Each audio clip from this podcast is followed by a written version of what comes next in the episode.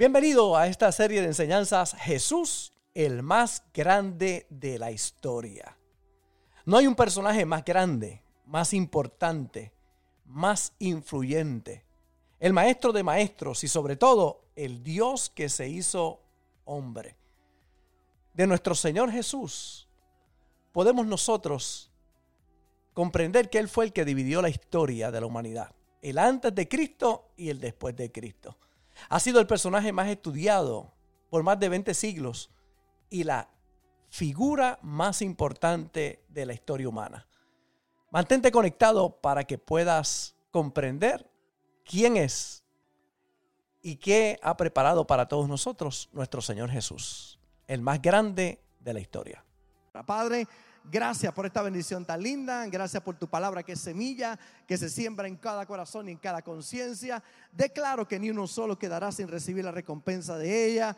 Que todos, mi Señor, somos inspirados y bendecidos por esta palabra. En el nombre de Jesús te pido que uses este vaso de barro para que el tesoro que está en mí pueda ser revelado a tu pueblo a través de tu hermosa palabra. Y declaro que ni uno solo quedará sin recibir la recompensa de ella. En el nombre de Jesús. Amén y amén. Estamos hablando acerca de Jesús y los sueños. Creo que no hay mejor manera de comenzar un año que inspirados para nosotros poder soñar. Y en el más reciente mensaje hablamos acerca de el enemigo más acérrimo de los sueños es el miedo. Y hay personas que eh, no sueñan controlados por los miedos que tienen de emprender, de ir adelante, de aspirar a cosas mayores. Y, usamos un pensamiento que llevo muchos años con él en mi corazón. Soñar no cuesta nada, pero que mucho le cuesta a la gente soñar. Y es que el miedo nos aleja de Dios. Pregúntele a Adán si no es así. Oyó la voz de Dios y dijo, oí tu voz en el huerto y tuve miedo. El miedo te roba que tu vida sea cien veces mejor. Si no, pregúntele al joven rico, que pudo haber sido cien veces más próspero, pero el miedo lo llevó a perder esa bendición. El miedo te paraliza. Si no, pregúntele a Saúl, el rey y al pueblo de Israel frente a Goliat, el gigante que estaba allí proclamando que alguien viniera a pelear con él. Nadie se atrevía. El miedo los tenía dominados. Jovencito de 17 años, aproximadamente llamado David, creyéndole a Dios, va y conquista eh, aquel gran gigante. El miedo puede anular y destruir tu llamado. Si no, pregúntele a dos que por poco lo pierden, Moisés y Jeremías. Moisés decía, soy gago, es imposible. Eh, Jeremías decía, soy niño. Hay unos que dicen, es que soy muy viejo. Otros dicen que son muy jóvenes. Bueno, hay excusas para todo. Sin embargo, el miedo es que los detiene, ¿verdad? Eh, y hay personas que pierden oportunidades por causa del miedo. El miedo te puede hundir en el agua para ahogarte. Eh, aún frente a Jesús, si no pregúntele a Pedro, cuando salió de la barca, miró los vientos, dice que tuvo miedo y comenzó a hundirse. El miedo puede llevarte a las tinieblas de afuera, donde el lloro y el crujir de dientes está. Si no, pregúntale al que le dieron un talento y lo escondió y no lo multiplicó, porque tuvo miedo. El miedo paraliza, sabotea, destruye, te deja en la zona cómoda, te roba el potencial. Y hay muchos que piensan que no son dominados por el miedo. Pero cuando vas a lo profundo te das cuenta de que sí, sus vidas no son lo que deberían ser, porque viven muy por debajo del potencial que tienen. Si no estás subiendo en la vida, estás bajando. Si no estás creciendo, estás menguando. Si no estás prosperando, estás empobreciendo. Por eso es tiempo de soñar.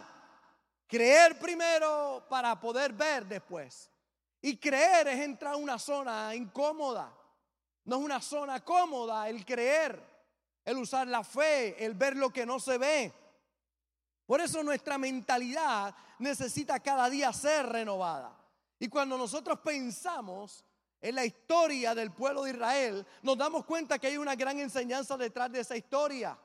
Luego de José haber gobernado sobre Egipto y morir, se levantó un rey que dice la Biblia que no tenía temor de Dios y lleva el pueblo a la esclavitud. Estuvieron 430 años esclavo. Luego de haber tenido un reinado tan espectacular como el de José. José como segundo de Egipto. Y este hombre, inspirado por los sueños, una tercera parte del Nuevo Testamento se le dedica a un soñador llamado José, un joven que vio un futuro lleno de esperanza y el miedo no lo detuvo.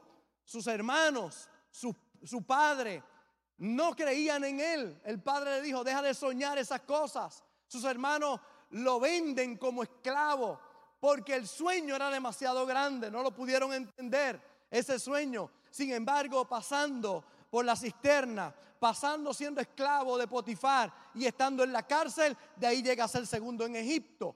Por, por un tiempo muy especial este muchacho gobernó y fue una bendición para el pueblo de Dios que estaba en, hambre, pero una revelación de prosperidad que Dios le da a este muchacho y que él le da al rey de un sueño que el rey tuvo, ¿verdad? De vacas gordas y vacas flacas. Eran años de prosperidad y años de escasez. ¿Cómo prepararte para los años difíciles? Y Dios le da la ciencia para la economía. Y este muchacho se levanta con una sabiduría tan espectacular que el, el rey lo pone a gobernar con él. Así que él se prepara y cuando viene el tiempo de escasez y su familia y el pueblo de Dios estaba en precario, Dios usa a este muchacho para traer al pueblo, para bendecir al pueblo, para que el pueblo pueda prosperar. Pero este muchacho muere y no hay una nueva generación que se levante. Lo importante de trabajar con nuestros hijos. Hay mucha gente que se dedica tanto a tantas cosas y se olvida de su familia. Yo me ocupo que mis hijas estén en la casa de Dios, que mis nietos sirvan a Dios. Ayer tuvimos un tiempo lindo de poder compartir con los nietos. Después de dos semanas de no verlos, eh, se quedaron en casa de viernes para sábado. Y ahí tengo la oportunidad de enseñarle, de mostrarle la bondad de Dios, enseñarle todo lo puedo en Cristo que me fortalece, que se aprendan eso que dice Filipenses 4:13, que Dios está con ellos, de cuánto le amamos, de cuánto Dios les ama y ministrarle a nuestra generación de que amen a Dios, de que amen el Kid Church, que vengan a la iglesia, que aprendan en la casa de Dios. Porque no solamente yo quiero ser salvo y ser bendecido, yo quiero que mis generaciones también sean bendecidas. Y para eso toma tiempo, espacio, esfuerzo. En casa no era, no, no era negociable no venir a la casa de Dios. Si tú vives en casa, mi mamá decía, tienes que ir a la iglesia. Punto. Ah, pero yo no quiero ir. Pastor, ¿y a usted le dio eso? A mí me dio la romancia esa también. Y mi mamá dijo, no, para la casa de Dios, a servir a Dios, a amar a Dios. Pero mi mamá no hablaba mal del pastor, mi mamá no hablaba mal de los hermanos, mi mamá no hablaba mal del ministerio, mi mamá siempre me hablaba bien. ¿Habían problemas en la iglesia? Claro, pero mi mamá siempre guardó mi corazón. Amén. Y me instruyó. José con todo lo que hablamos bueno de José, no preparó la próxima generación. Yo cuando veo el pastor Josué, que se llama José también, cuando yo veo el pastor Josué, me da gracia porque, y alegría de ver que hay una generación que se le está levantando, que hay esperanza. Cuando yo veo a los jóvenes de esta iglesia, yo veo que hay esperanza. Viene una generación poderosa por delante. Pero ahora José muere, entra un rey que no conoce ni tiene temor de Dios, y ahora el pueblo de Israel está esclavo. Y ahí está la historia y los próximos minutos que quiero compartir contigo acerca de cómo la esclavitud puede robarle los sueños a la gente. Mire cómo dice Éxodo capítulo 1 y el verso 6 en adelante. Y murió José y todos sus hermanos y toda aquella generación. Y los hijos de Israel fructificaron y se multiplicaron. Fueron aumentados y fortalecidos en extremo y se llenó de ellos la tierra. Un pueblo que prospera de la mano de Dios y de la sabiduría de un hombre llamado José. Pero mire cómo sigue diciendo, entre tanto se levantó sobre Egipto un nuevo rey que no conocía a José y dijo a su pueblo, he aquí que el pueblo de los hijos de Israel es mayor y más fuerte que nosotros. Dos cosas que nos hablan de la característica del pueblo de Dios. Eran mayor y más fuertes. Un pueblo que había crecido y se había fortalecido de la mano de Dios. Y entonces este rey dice, ahora pues seamos sabios para con él, para que no se multiplique. Y acontezca que viniendo guerra, él también se una a nuestros enemigos y pelee contra nosotros y se vaya de la tierra. Entonces pusieron sobre ellos comisarios de tributos que los molestasen con sus cargas y edificaron para Faraón las ciudades de almacenaje, Pitón y Ramesés. Pero cuanto más los oprimían, tanto más se multiplicaban y crecían. De manera que los egipcios temían a los hijos de Israel. Le subían el IBU al 11% y seguían prosperando. Habían situaciones, seguían prosperando. Mientras más los oprimían, más se multiplicaban y más prosperaban. Y hay gente que le tiene miedo a la opresión, a que subió la gasolina, a que hay crisis. Hay gente que le tiene miedo a los aumentos. Sin embargo, si Dios está contigo, vas a ir por encima de todo eso. Mientras más los oprimían, más se multiplicaban y tanto más crecían. Ahora mire cómo termina diciendo, y los egipcios hicieron servir a los hijos de Israel con dureza y amargaron su vida con dura servidumbre en hacer barro y ladrillo y en toda labor del campo y en todo su servicio a los cuales los obligaban con rigor. Un periodo muy difícil para un pueblo que de la mano de Dios estaba prosperando, echándose adelante y creciendo y multiplicándose. Hay personas que no quieren multiplicarse, hay jóvenes hoy que no quieren hijos, que le huyen a tener hijos, ah, porque la vida está cara. Sin embargo, es el miedo que los detiene. No entender que mi hermano puede la vida encarecer, pero Dios está contigo y vas a prosperar y Dios va a abrir puertas para tu vida. Pero el miedo domina a muchos. Hay muchos que quisieran familias grandes, pero ahora dice, ahora no se puede tener familias grandes. ¿Quién dijo eso? Eso lo dijo Egipto. Tengamos familia, prosperemos, echemos hacia adelante. No permitamos que el mundo determine nuestro crecimiento. De la mano de Dios vamos a ver cosas extraordinarias. Pero ese periodo de esclavitud le robó la capacidad de poder pensar en grande. Le robó la capacidad de soñar, la habilidad de soñar. Les quitó toda esperanza de un futuro mejor. Lo que ellos miraban con sus ojos, tristemente, les robaba esa capacidad de soñar. Y cuando nosotros vemos la historia de Israel, desde la esclavitud hasta la tierra prometida, nos damos cuenta que hay tres tipos de mentalidades diferentes que hay tres tipos de mentalidades. Y usted necesita hoy evaluar su vida. ¿En cuál de esas mentalidades usted está? ¿Cuál de ellas está dominando su vida? ¿Cuál de ellas en este momento en cualquier área, porque posiblemente en un área usted tenga una mentalidad diferente a otra área. Hay gente que prosperan financieramente, pero el matrimonio se le destruye. Hay otros que el matrimonio le va bien, pero no prosperan. Hay otros que tienen problemas con sus hijos. Tú tienes que mirar en qué área está tu mentalidad, cómo está tu mentalidad en cada área de tu vida. Cuando hablamos de las monedas perdidas unos meses atrás y decíamos que todas las monedas son importantes y si se pierde una, afecta a todas las demás. Ella, dice la Biblia, esta mujer que Jesús utiliza eh, ese, esa parábola para enseñarnos que esta mujer cuando se le pierde una detiene todo y la busca hasta que la encuentra. No se detiene hasta que encuentra la moneda. Y tú necesitas rescatar áreas de tu vida que han estado perdidas y buscarlas hasta encontrarlas. Pero para eso tienes que mirar cuál es tu mentalidad. Número uno está la mentalidad de Egipto, la mentalidad de esclavitud. Hay mucha gente que su mentalidad es una de esclavitud. La esclavitud de este pueblo, más que física, era mental. Tenía que ver con sus pensamientos. Porque encontramos un José que estuvo como esclavo en casa de Potifar, que luego estuvo en la cárcel, pero a pesar de que físicamente estaba limitado, en su mente no estaba limitado. Era un soñador que lo hizo salir del pozo, de la cisterna, que lo hizo salir de casa de Potifar en medio de un problema y llegar a la cárcel. que lo hizo salir de ahí? Su mentalidad, soñador. Nunca dejó de soñar. Nunca transó sus sueños por la condición presente que tenía.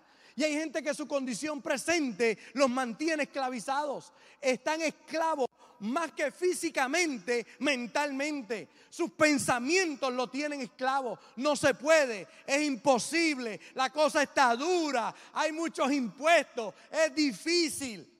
No es físico su esclavitud, es mental, porque otros en ese mismo escenario están prosperando. En ese mismo escenario están echando hacia adelante. Ah, pastor, lo que pasa es que usted no tiene suegra. Tengo. Ah, es que usted, pastor, no se encuentra con dificultades para hacer su negocio. Muchísimos. Es que usted no tiene limitaciones, ni te imaginas.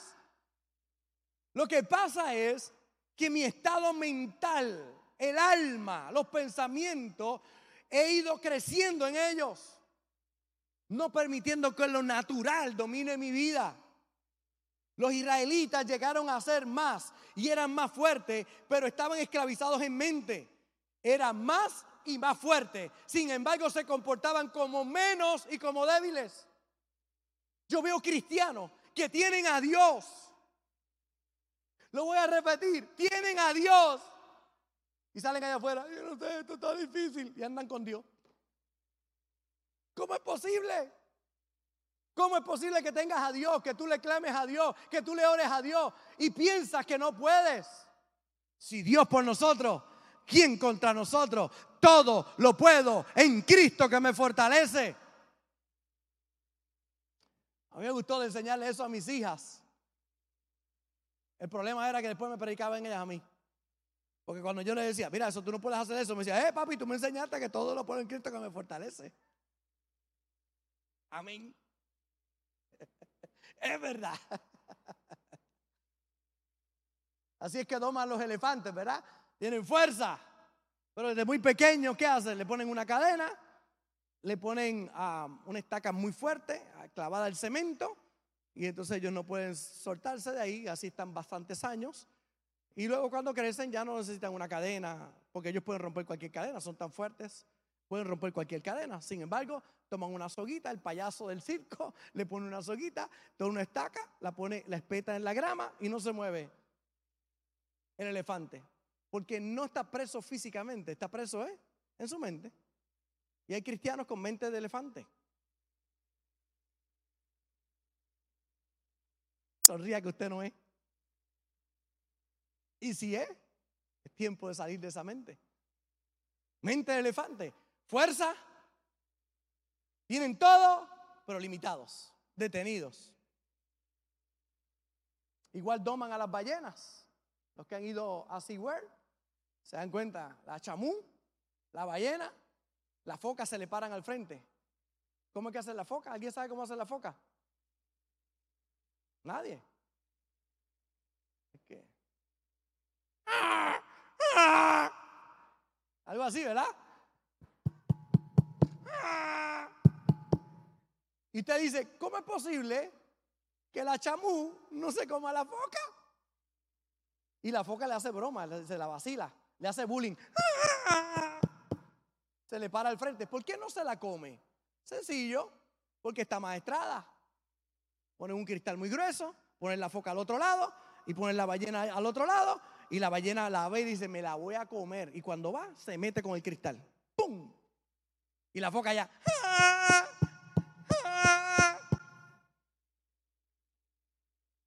Vuelve otra vez, intenta, ¡pum! contra el cristal. Y ya está la foca, ¡ah! gozándoselo todo. Llega un momento en que ya no intenta. Quitan el cristal, la foca la tiene de frente, se la puede comer, pero aquí piensa, no puedo. No me la puedo comer. Así que ahora el espectáculo sale y cuando sale el espectáculo no puede comérsela. ¿Por qué no se la come? Porque aquí en la mente piensa que hay un cristal que está de por medio y que si intenta se va a golpear otra vez. Y hay gente que no intenta en la vida porque piensan que se vuelven a golpear otra vez. ¿Cuántos se han golpeado en la vida? Levante la mano. ¿Cuánto a la nariz le ha quedado chata? Levante la mano. ¿Cuánto, cuánto a la nariz le quedó chata y la foca estaba allá? Y usted acá, yo quiero, pero no puedo. Yo quiero, pero me golpeé, pastor. El matrimonio no funcionó Fue un desastre, no vuelvo a intentarlo otra vez. Intenté un negocio, pero me frustré. Empecé a vender sombreros y los niños salieron sin cabeza de ahí en adelante. Pastor, esto es frustrante. Usted no se imagina. Yo me imagino, yo sé de lo que te estoy hablando. Porque los israelitas estaban dominados, no físicamente, eran más y más fuertes. Era en la mente, porque tenían una mente de esclavitud. Se levanta Moisés a liberar al pueblo, pero con mentalidad de Egipto todavía. Moisés, usted sabe que Moisés fue un, milagro. Estaba matando a todos los niños. La mamá lo pone en una canasta. Lo toma la hija de Faraón porque ella dijo, mi hijo no se muere, el mío no, el mío no. De ahí sale y lo cría ella misma. La hija del faraón se la da a él para que la críe. Y él se cría con todos los preceptos de Egipto, con la mentalidad de Egipto. Ahora Dios lo llama, lo enfrenta para que vaya a liberar a su pueblo. Y él va con la mentalidad de Egipto a liberar al pueblo de Dios. Así que trata de hacerlo con sus fuerzas. Resolverlo con sus fuerzas. Esa es la mente de esclavitud. Lo voy a hacer con mis fuerzas. Lo voy a hacer con, con, mis habilidades, con mis capacidades. Y cuando trata de hacerlo, le sale mal. Porque no es con tus fuerzas, es con las fuerzas de Dios. Moisés fracasa con sus fuerzas. Ahora se frustra y va 40 años al desierto. Desterrado.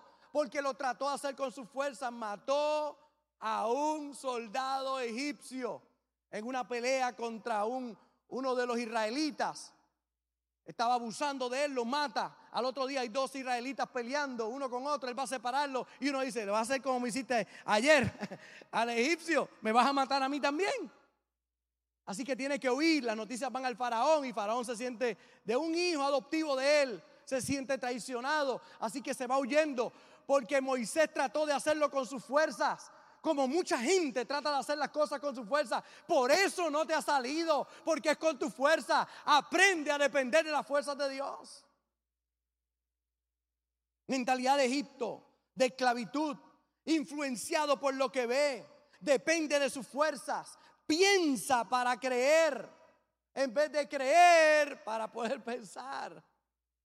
Trata de resolver los conflictos en la carne como Abraham. Dios le dice, te voy a dar un hijo de Sara.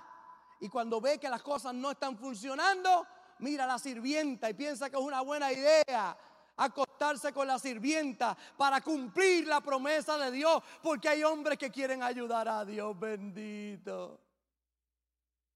Déjame ayudar a Dios. Me prometió un hijo y como Sara no puede, Mustang del 69 pues voy a coger un Tesla del 2023. Porque Dios con el Mustang del 69 no puede. Y trata de hacerlo con sus fuerzas. De ahí sale Ismael. La obra de la carne.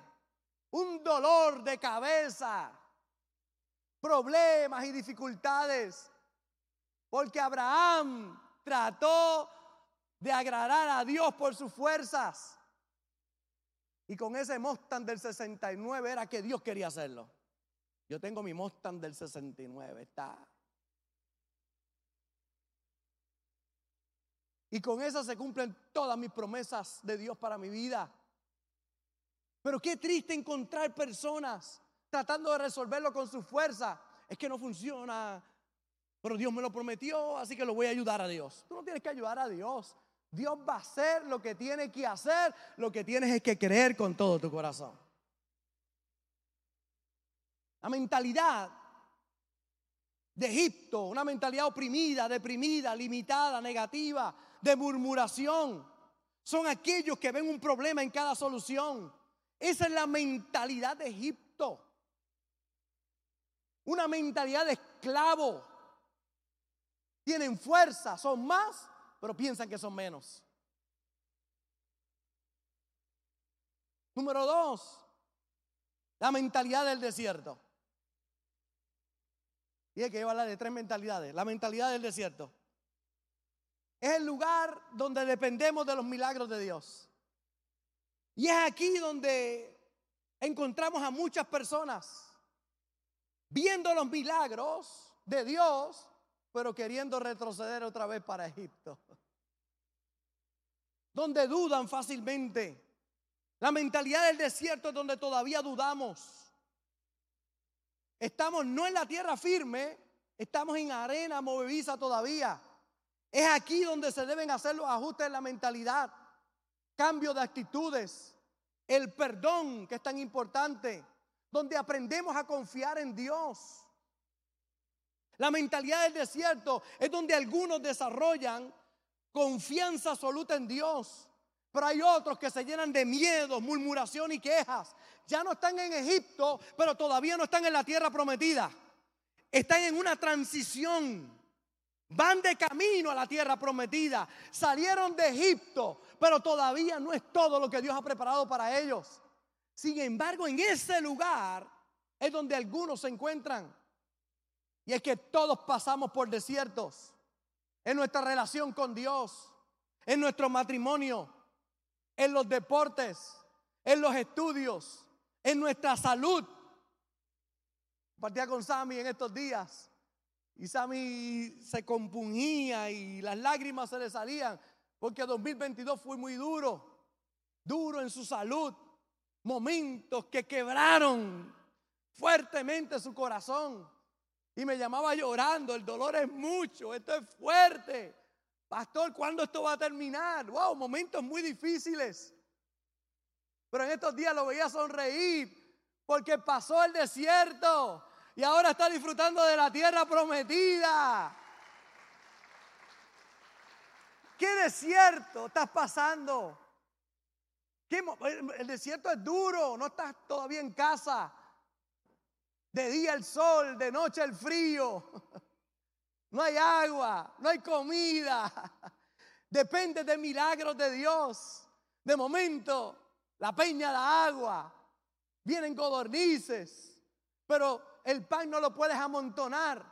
Porque el pan que amontonas para mañana se daña. Tienes que aprender a confiar que todos los días hay provisión de Dios para tu vida.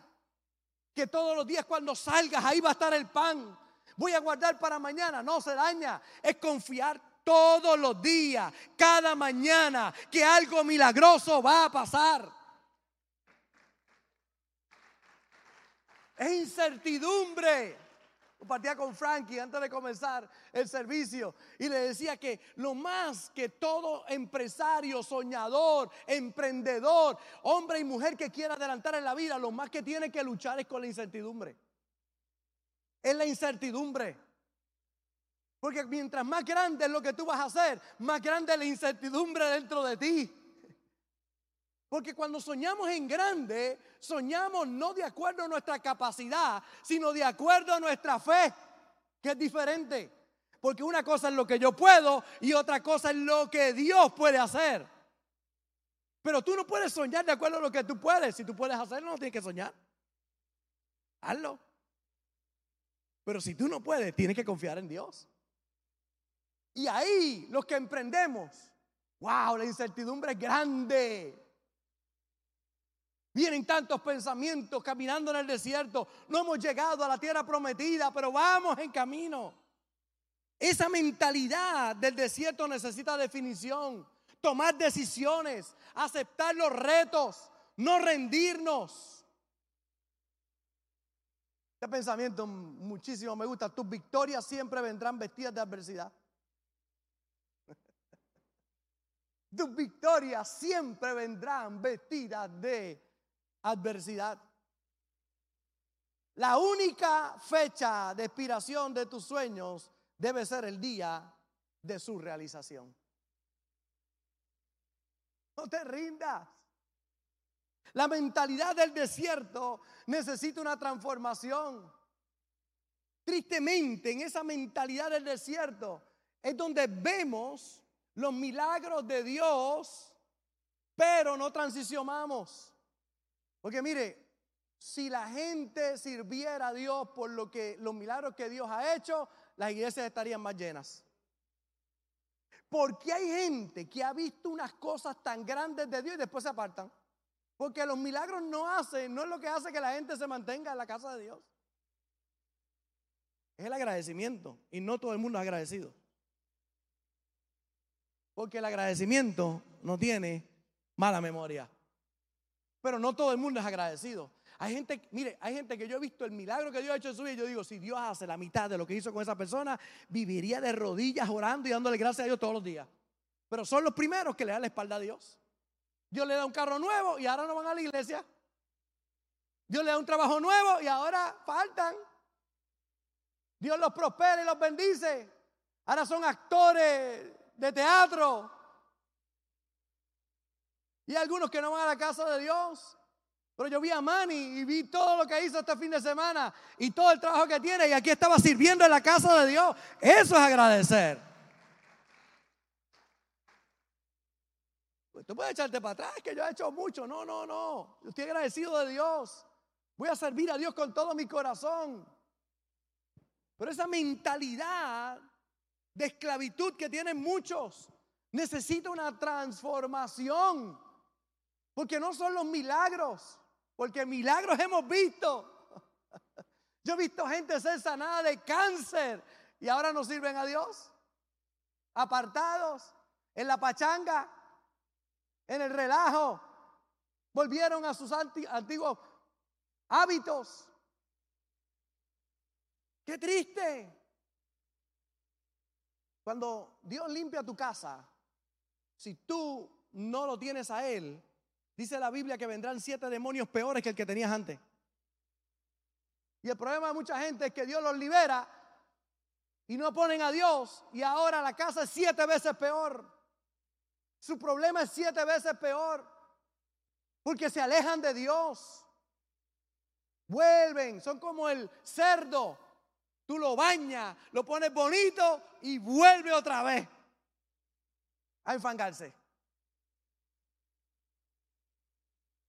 Son como el perro que vuelve al vómito a comérselo.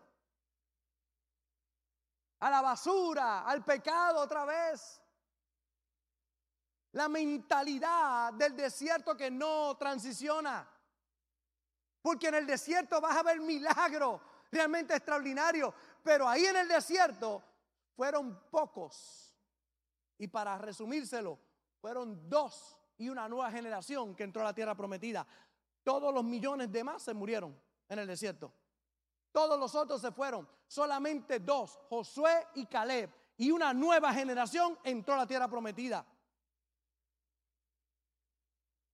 Y todo ese pueblo que murió y no entró a la tierra prometida fueron los que cruzaron el mar rojo. El mar se dividió. Fueron los que vieron el maná bajar del cielo. Fueron los que vieron las godornices. Fueron los que vieron el agua brotar de la peña. Fueron los que vieron los milagros cuando pasaron y sus enemigos murieron donde ellos pasaron para vivir, sus enemigos murieron. Ellos vieron todo eso y no entraron a la tierra prometida, porque hay gente que Dios los bendice, los prospera, los ayuda, pero miran para atrás. Pero hay otros que tenemos la mentalidad de Josué y Caleb, que vivimos agradecidos de Dios, que vivimos creyéndole a Dios y transicionamos a lo nuevo que Dios tiene para nosotros.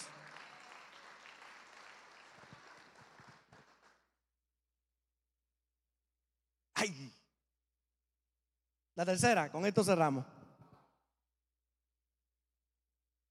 Bueno, con esto cerramos los tres puntos. La mentalidad de la tierra prometida. Esa es otra mente. Está la mente de Egipto. Fuertes, más, pero limitados en la mente. La mentalidad del desierto. Donde estamos viendo la mano de Dios. Pero hay muchos que dudan todavía ahí que murmuran, que se quejan. Pero está la mentalidad de la tierra prometida. Aquellos que están dispuestos a romper paradigmas, a dejar que Dios construya su vida. La mentalidad de la tierra prometida sabe que los recursos son de Dios, que si Él lo dijo, Él lo hace. La mentalidad de la tierra prometida reconoce el poder de la siembra y de la cosecha ya no depende de los milagros de Dios y de los regalos de Dios. Ahora trabaja por las recompensas. Su mente es diferente. Porque hay gente que vinieron al Señor y estaban en la bancarrota, estaban pasando momentos difíciles. Dios los saca de Egipto, los lleva al desierto, a una transición. Pero ahora ven el milagro, ven que prosperan, echan para adelante, pero no reconocen que ha sido Dios en su vida. Y entonces ahora esperan que todos sean regalos. Y lo que no entienden, que el que entra a la tierra prometida tiene otra mente. Ya no vive únicamente de regalos, vive de recompensas porque entiende el poder de la siembra y de la cosecha. Es otra mente, porque la tierra prometida no es el desierto, ya es tu tierra, pero para verla producir necesitas sembrar. Si no siembra, no cosechas. Tienes la tierra, llegaste a la tierra prometida, pero hay que sembrar, lavar la tierra, cultivarla, trabajarla. Viene la lluvia de Dios y viene la abundancia de Dios para tu vida. Es otra mente. Son los que saben Él es todopoderoso, pero tengo que esforzarme. Tengo que hacer mi parte. Es una mentalidad de conquista. Siembra para cosechar. No espera que las cosas ocurran de la nada, sino que tienen fe, pero obran, porque fe, si no tiene obra, está muerta en sí misma. Mis hijas han tenido que transicionar en su vida, en su mentalidad, porque hubo un tiempo en que todo era regalos en casa, todo era por gracia la comida, el vestido, la luz, el agua, el celular, el carro, la gasolina, regalos. Pero cuando se decidieron casar, ya no pueden vivir de mis regalos, tienen que aprender a vivir de sus recompensas. Ay, papi, tengo que pagar. Dios te ayude, mija. Te amo. En casa no apagaban las luces. En casa se bañaban tres horas. Ahora se bañan en cinco minutos para no gastar agua. Ahora apagan todas las luces. Ahora yo voy a las casas de ella y le enciendo todas las luces. Prendo los Terizer. Aleluya. Entro al baño y dejo el agua correr. Que corra, que corra, que corra.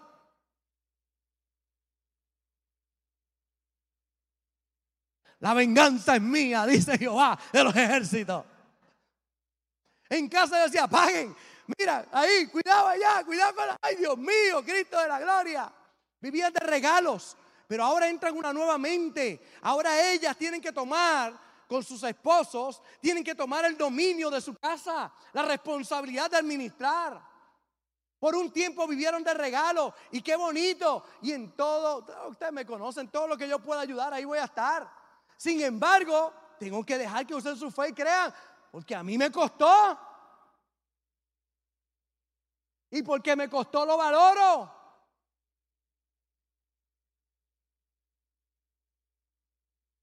Ya hay un baby llorando, ya está. Ana está llorando, dice, ahora me toca la responsabilidad. Todavía Ana.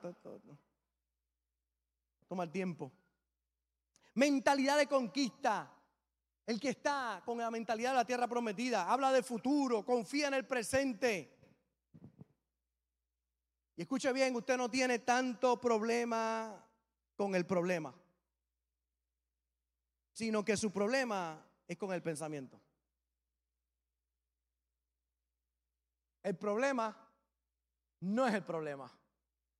El problema es tu mentalidad.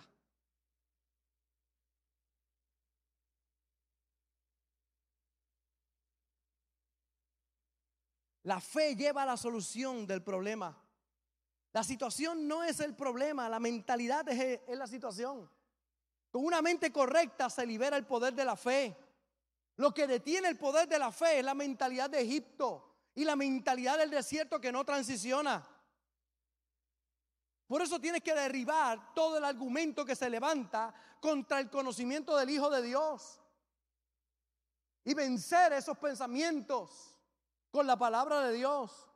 Recuerde siempre Eres más valiente de lo que crees, más fuerte de lo que aparentas, más sabio de lo que piensas y mucho más amado por Dios de lo que imaginas.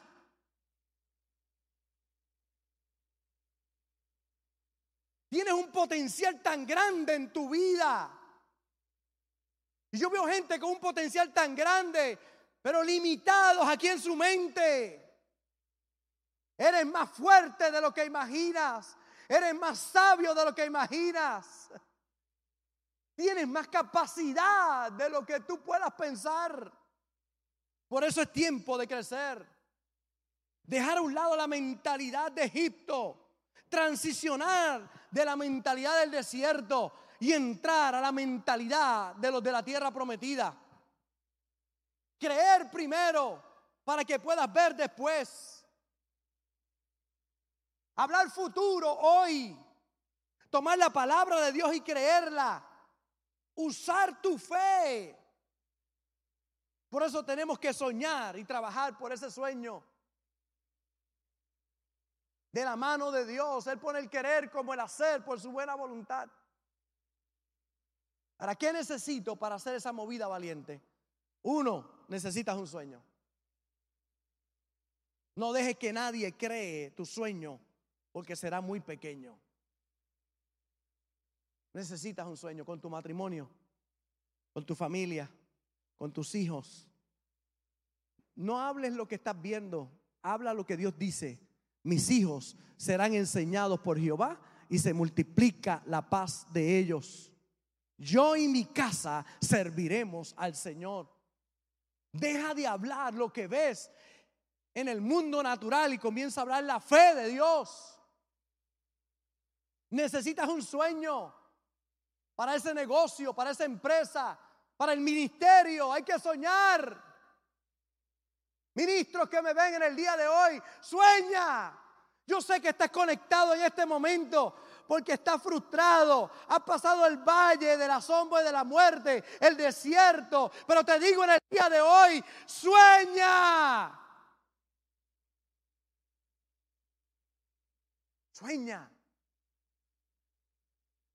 Dos, nunca repartas tu sueño en terreno que no es fértil. Cuida lo que tú hablas y con quién hablas. No todos los que te rodean están listos para entender su sueño. José soñaba y su padre no lo entendió. Deja de soñar esos sueños, le dijo, muchacho. Los hermanos no lo entendieron. Hay gente que dice, pastor, pero se ha levantado los mismos míos, de mi familia, se ha levantado contra mí, porque ellos no lo ven el sueño. Cuidado donde tú hablas el sueño. Nunca repartas tu sueño en terreno que no es fértil. Tres, nunca compartas tu sueño temprano. No lo hagas fuera de tiempo. Prepárate, ora, estudia, está listo. Pero hay gente que el sueño que tienen temprano lo hablan. Fue el problema de José. José se puso a decirlo antes de tiempo. Tenía que esperar que el sueño madurara y creciera. Hay gente que cuenta en el sueño a otro y otros van y hacen su sueño y lo cumplen. Cuidado. Cuidado con quien tú hablas. El sueño necesita madurar dentro de ti, crecer dentro de ti, preparación dentro de ti, porque la oportunidad va a llegar. Siempre llega la oportunidad. Si no estás listo, no la ves, pero si estás listo, la vas a ver. Cuatro, atrévete a soñar un sueño del tamaño de Dios.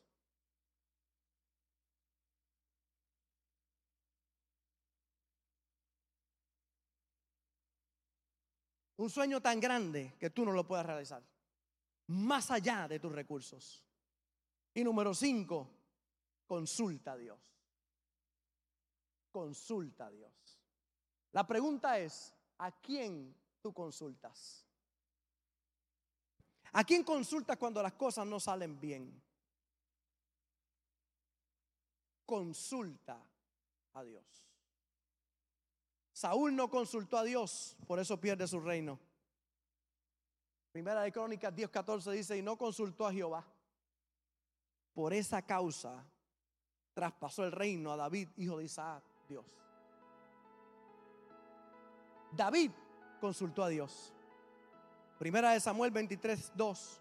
Primera de Samuel 38. Segunda de Samuel 2.1. Primera de Crónicas 14, 10. todas dicen, y David consultó a Jehová. Hay algunos que consultan el pasado y le dicen, pasado, yo he hecho esto antes. No consultes el pasado para hacerlo. Hay otros que consultan a la realidad. Es que hay que mirar la realidad, pastor. Hay que ser reales.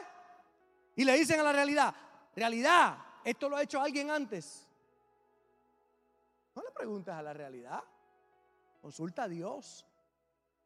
Porque posiblemente no lo ha hecho nadie y tú vas a ser el primero que lo vas a hacer de la mano de Dios. Hay otros que consultan a sus padres, consultan a la familia. Sabemos que nadie es profeta en su propia tierra. ¿A quién tú consultas? Es que se lo consulté a mi papá y me dijo que no, que eso no se podía. Es que se lo consulté a mis hermanos y me dijeron que yo era un ambicioso y que, que dejara de estar yendo a la iglesia esa, a esa iglesia de fuente de agua viva allí que me están metiendo cosas en la cabeza de que voy para adelante. Y lo que necesito es la mente de que voy para atrás, para atrás, para atrás como el cangrejo. Yo lo que necesito es que alguien me diga que no puedo, que es imposible y yo decir amén a eso. Está yendo a esa iglesia que hasta más bonito te ve.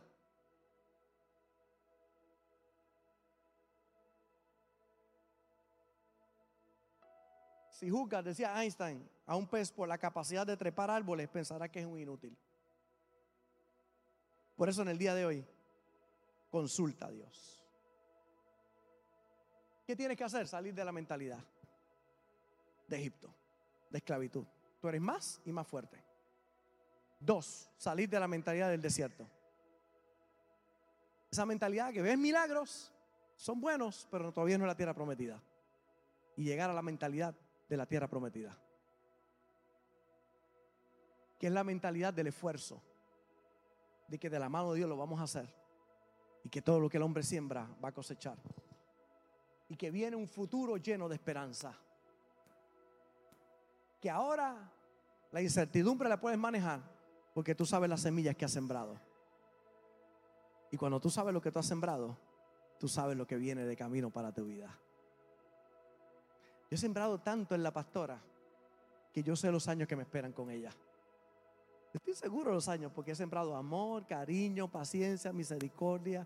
Ella ha sembrado tanto en mí. Tú sabes lo que puedes cosechar por lo que has sembrado. Porque tú ves al agricultor que siembra guineo y sabe que va a cosechar guineo. Él no está esperando que vengan naranja. Él sabe que vienen guineo. Cuando usted siembra algo, usted sabe que todo se multiplica según su especie. A mí nadie me abraza. La pregunta es a quién tú abrazas. A mí nadie me quiere, la pregunta es a quién tú quieres. A mí nadie me da nada, a quién tú le das algo. Ay, pastores, es que a usted todo el mundo le abraza y lo quiere. Bueno, porque yo abrazo a todo el mundo y quiero a todo el mundo.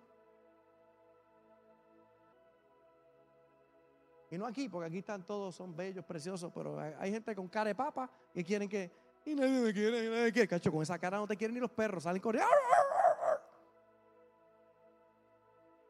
Póngase de pie donde está ahí. Mentalidad de tierra prometida.